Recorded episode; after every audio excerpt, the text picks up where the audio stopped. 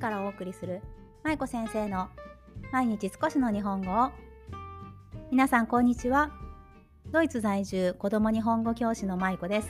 この番組は現役日本語教師で元小学校教諭である私舞子が海外で日本語子育てをされる親御さんに向けて毎日少しの日本語をおテーマにお送りする音声配信です。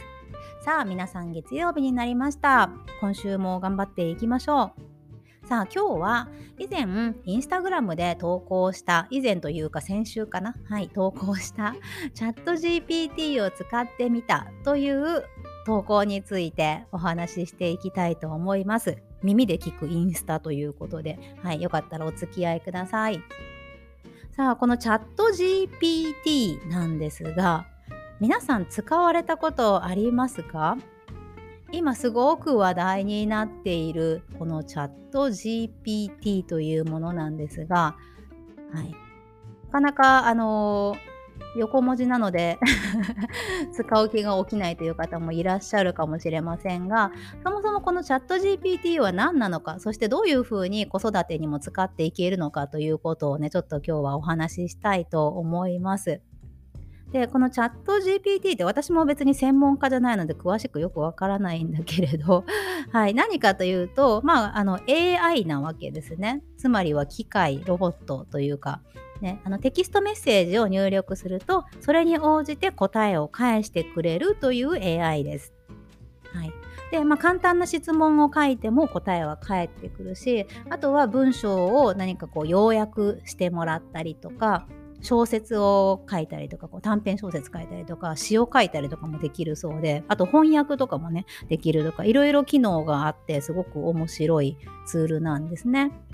でこのチャット GPT が最近 GPT が最近すごく話題になっていますよね。多分ニュースとかでもよく見かけると思うんですが。で実際にまあ使ってみようということで私もね自分のあの家で家庭でね使ってみました。で、使い方は非常に簡単なんですね、これ。で、まあ、あのどういうふうに使うかというと、ブラウザーでチャット GPT ってもう検索するだけ。で、検索するとそこにね、あの、サイトが出てくるんですけれど、で、そのサイトをクリックして、そして E メールとか、あの、いろいろとこう登録することがあるんですけれど、その登録内容を書いて、そして登録が終わったらもう使えるという非常に簡単な、まあ、あのツールです。はい。でこの使う時にも別にお金がかかるわけ登録にもお金がかかるわけじゃなくって全て無料で使えます。あのちょっとこうアップグレードするために有料のあの何？有料に有料のサービスもあるみたいなんですけど別にそこまで使う必要はないかなと思って私は無料で使っています。はい。で、実際にこれチャット GPT を我が家で使ってみたんですが、どういうふうに使ったかというと、まずは私が一人で使ってみました。っていうのは、どんな、あの、何を、ね、何に使ったかというとね、いろいろ質問を打ち込んでみたんですね。例えば、3歳の男の子におすすめの絵本を教えてください。そんなことを書いてみました。そうすると、この AI のロボットさんがね、その返事をくれるんですね、チャットに。例えば、うん、腹ペコ青虫がおすすめですよとか、グリとグラがおすすめですよみたいなことをね、バーっと何個ぐらいだったかな、8個ぐらいかな、結構バーっといろいろとね、アドバイスくれたんですね。はい。他にも、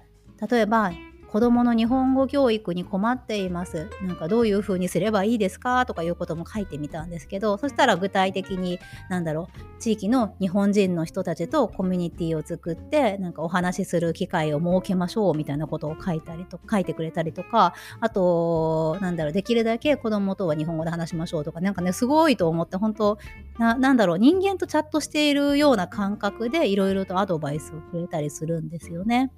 まあそんな感じでこうちょっとわからないこととか相談したいこととかを書いてみるのがすごく楽しかったなという印象でした。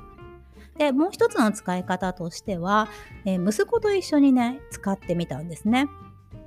ただ、まあ、うちの息子は今6歳なんですけれど、実際にパソコンがバリバリ使えるかというと、まだまだね、6歳なので、キーボードもまだ打てないんですね。なので、息子が言った質問、聞きたいことを私が拾い上げて、それを私が入力するというような方法でね、やってみました。はい、そうすると、まあ、息子いろいろ 考えて質問してくれたんですが、まあ、例えばその私がね一番最初にチャット GPT 使う前に今からロボットさんとお話ししようねっていうことをこう事前にね話しておいてちょっとこう息子の気持ちを高めてから使うようにしたんですね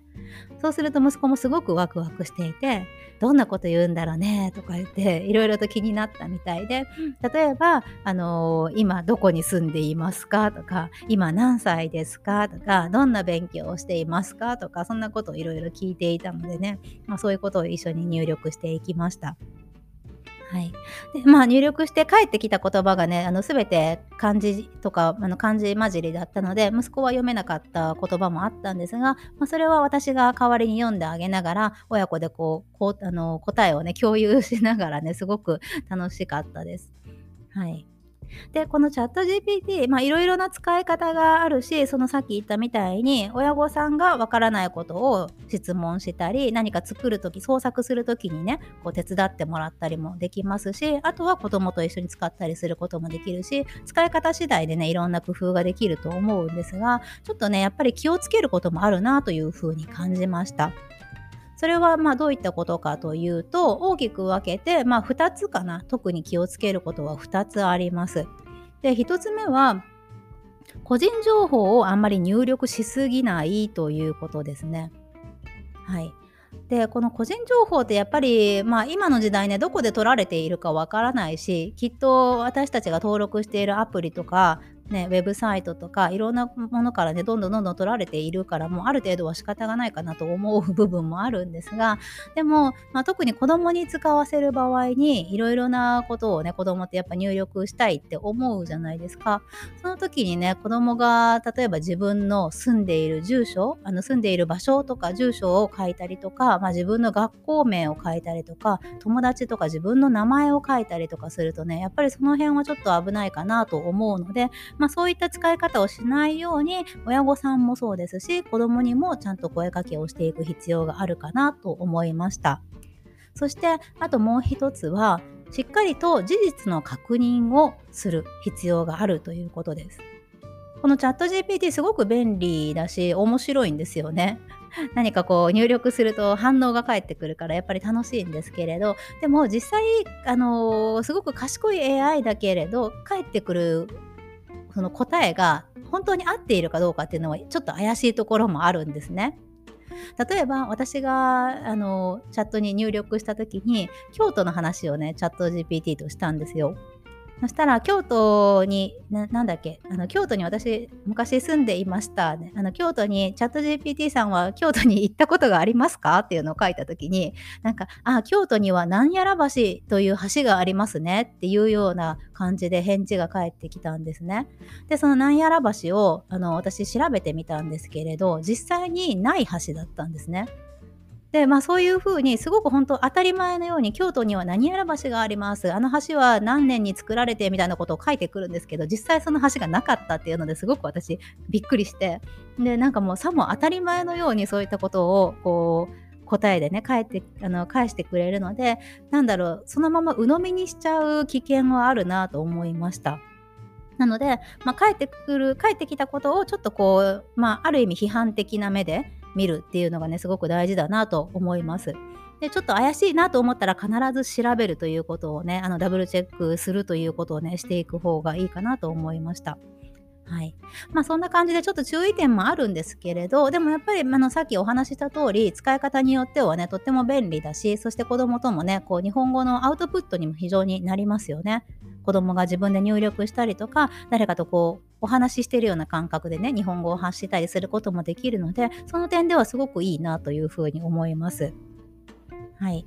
まあそんな感じでいろいろとチャット GPT を使いながら最近ちょっと楽しんでいます。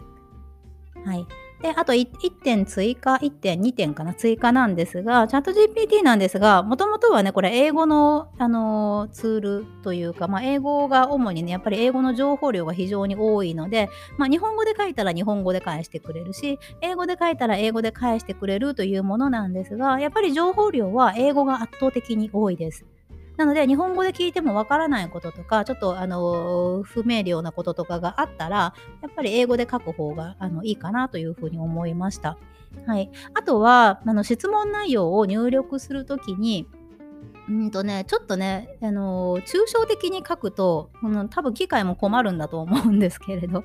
回答が、回答も抽象的になるんですよね。なので、やっぱりちょっと具体的に書く。例えば、あの、京都に行ったことがありますか？って聞くときも、京都に行った、行って、あの、なんだろう、わかんない。滞在した経験がありますか？か京都のどこら辺に滞在しましたか？とか何日間ぐらい滞在しましたか？とかこうちょっと具体的に書いていく？っていうことをするともっと答えもねより具体的になっていくのでこうざっくりした感じじゃなくてしっかりとあの言葉を細かく細かくねあの入力していく方がよりあの求める答えに近い答えが返ってくるんじゃないかなと思います。